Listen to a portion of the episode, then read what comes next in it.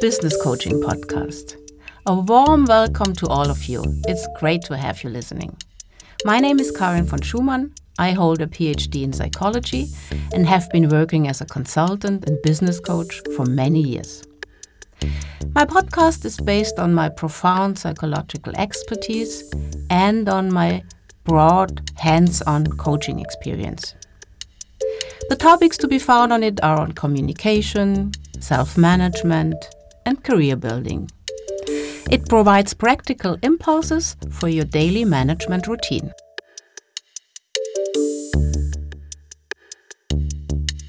Today's episode is about self marketing, and I'm really pleased to have Dr. Miriam Jenschke as my guest today.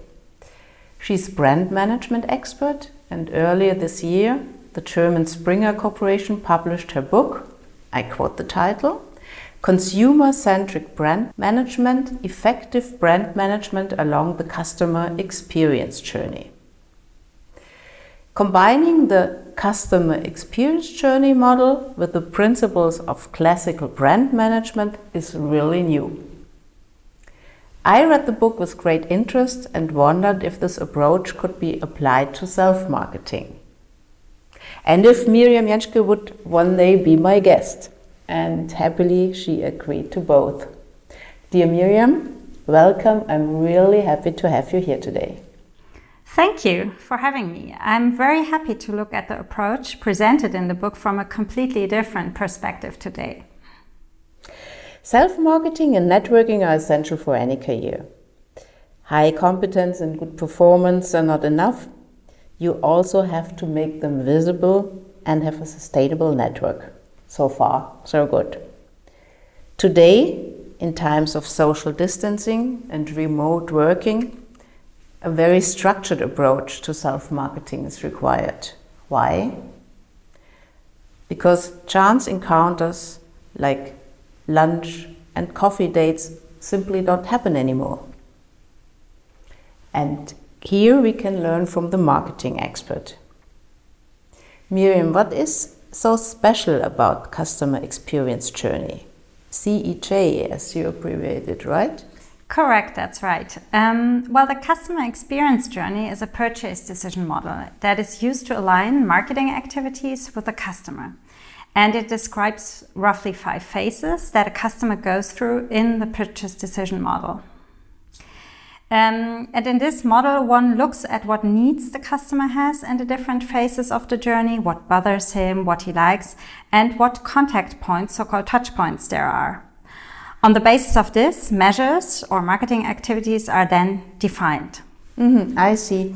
And what would you say, what are the most specific core elements of this uh, model? Well, I believe there are two special things. First, the stronger focus on the customer and his needs, and second, the objective of a lasting, sustainable relationship with the customer, assuming that it is more costly to build up and acquire new customers than to keep existing customers within the journey. Mm, I really like this because I think for self marketing, these exactly these two aspects are really important. You should keep an eye on the potential partners or employees and always ask yourself what interests these people, what needs do they have. With this empathetic approach, most of my coaches feel much more comfortable. They have the feeling that their self marketing is now creating benefit for the network partner, for the company, and the end, of course, for themselves as well.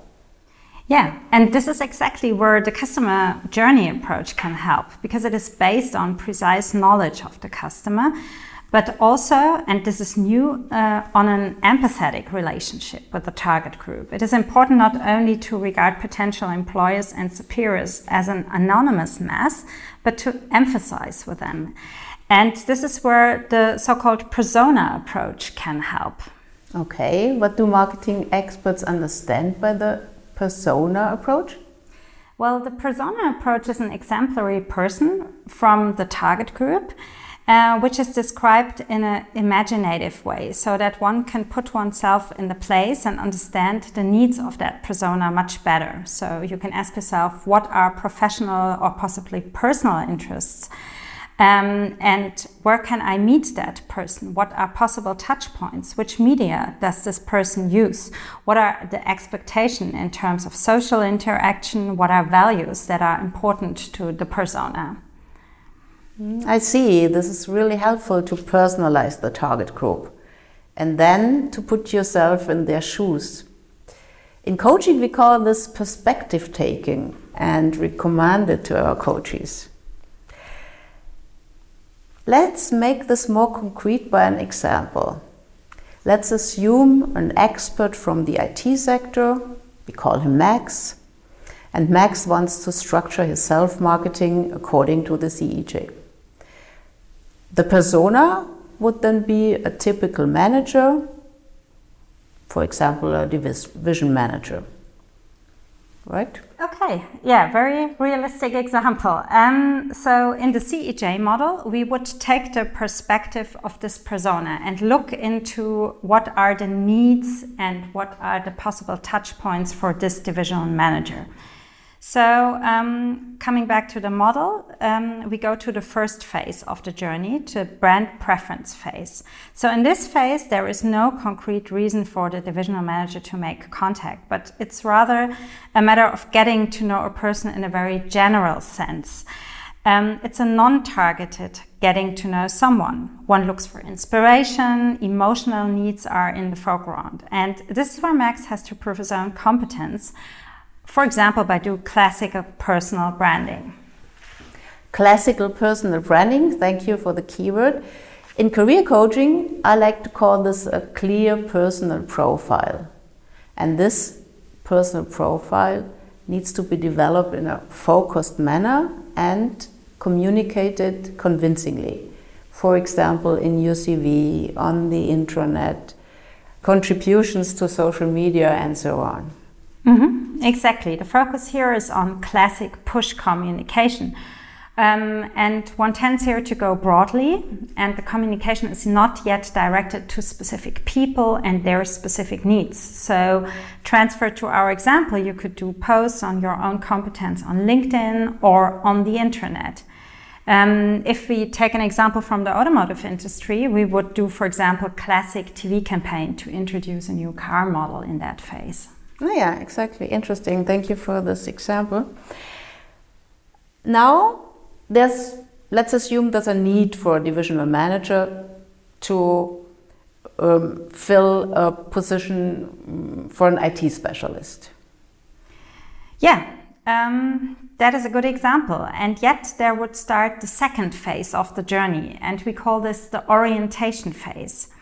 The target group, the division manager in our case, has now a concrete demand. He has a vacancy in his team.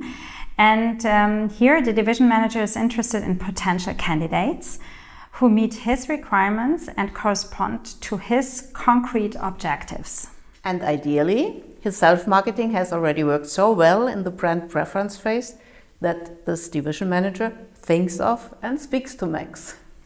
Exactly. This is an ideal case. And on this, you can build up communication and exchange that meets um, the very specific needs of the division manager. One should think about how to contribute to the objectives of the division manager with his competences, i.e., by mentioning specific projects and publications which are particularly relevant to this manager.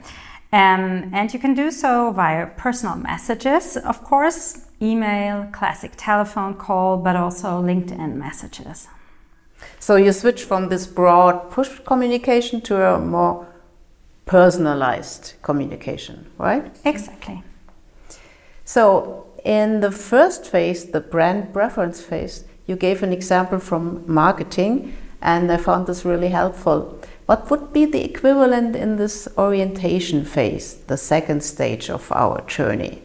I'd be happy to hear from the automotive marketing again. Yeah, well, um, I think the classic example that everyone knows is that when you search for a new car, you usually start to look in the internet for your preferred models from your preferred brands. And very often you get then search engine advertising where you are offered uh, to have a test drive, for example. Mm-hmm. Okay, yeah, that makes sense. And um, the next two phases of the model, I think, are really interesting. because the CEJ does not stop with the purchase of the car, or in our self marketing case, with the area manager now hiring Max, it goes on. Exactly. According to the CEJ model, in the phase of the first corporation, the so called usage phase, it is important to confirm the choice of the divisional manager. For example, by establishing a personal relationship and, of course, by good work performance. We know what um, we know that the, this positive reinforcement is very important to justify one's decision to oneself, but also to others. And one wants to have a good feeling of having made the right choice. Exactly. Now, from a psychological point of view, there are two ways to build a relationship. One way, by learning something about the other person, and another way, through shared experience. Keeping this in mind is especially important when working together remotely. Here you really have to invest. So, Max should initiate a personal meeting with his boss he should try to work in a joint project with her, and so on and so on. Yeah, to stick with um, the automotive sector and give an example here, in this phase it's getting personal. And for example, we would set up content relating to the use of the car, um, send out customer magazines with travel tips, or offer brand related experiences such as guided weekend trips. Mm -hmm. I see, I see. Now, the last phase the repurchase phase in the model fits again perfectly well with self marketing and networking because here it's about permanent contact in order to prepare and repurchase. Um, in our example, the area manager would change jobs. So, what are the needs now, and how can Max stay in positive contact? Well, in this last phase of the journey, personal communication remains the main focus. You can use occasions such as birthdays to give an update, update on your career progress, on new projects, or news from the old department. Also, you can set up personal meetings, but of course, you can also stay in touch uh, on LinkedIn. Um, and who knows, probably here the circle closes again because maybe uh, there are new vacancies at the old boss. That's right, and maybe these fit perfectly into Max's career plan. I think the CEJ model is really, really perfect for structuring your self marketing and networking and to pursue it with a long term orientation, which I found especially important. In closing, are there any additional aspects you would like to mention, Miriam? Well, I think it is uh, worth to mention that it is important to respond to the needs um, of the target group and to orientate your self marketing activities towards the employer experience journey. But you have to do this in your own way and to keep your identity. Keyword personal brand, because otherwise you lose authenticity and become interchangeable. Thank you very much for the keyword authenticity. It's always very important to my coaches to remain authentic. And I think the term employer experience journey is perfect. You can recognize the marketing specialist. Many, many thanks for the interview, Miriam, for your time, and above all, for your creativity in transferring the model to self marketing. Thank you. I learned a lot. thanks. I hope you liked my podcast. If so, I'd be very happy if you share it, like it, or subscribe to it. Just spread the news and keep on listening. I'm looking forward to any of your feedbacks. By the way, you can reread the contents of the podcast and receive additional material on my website www.von-consulting.de. All the best to you and see you soon. Your Coach, Dr. Karin von Schumann.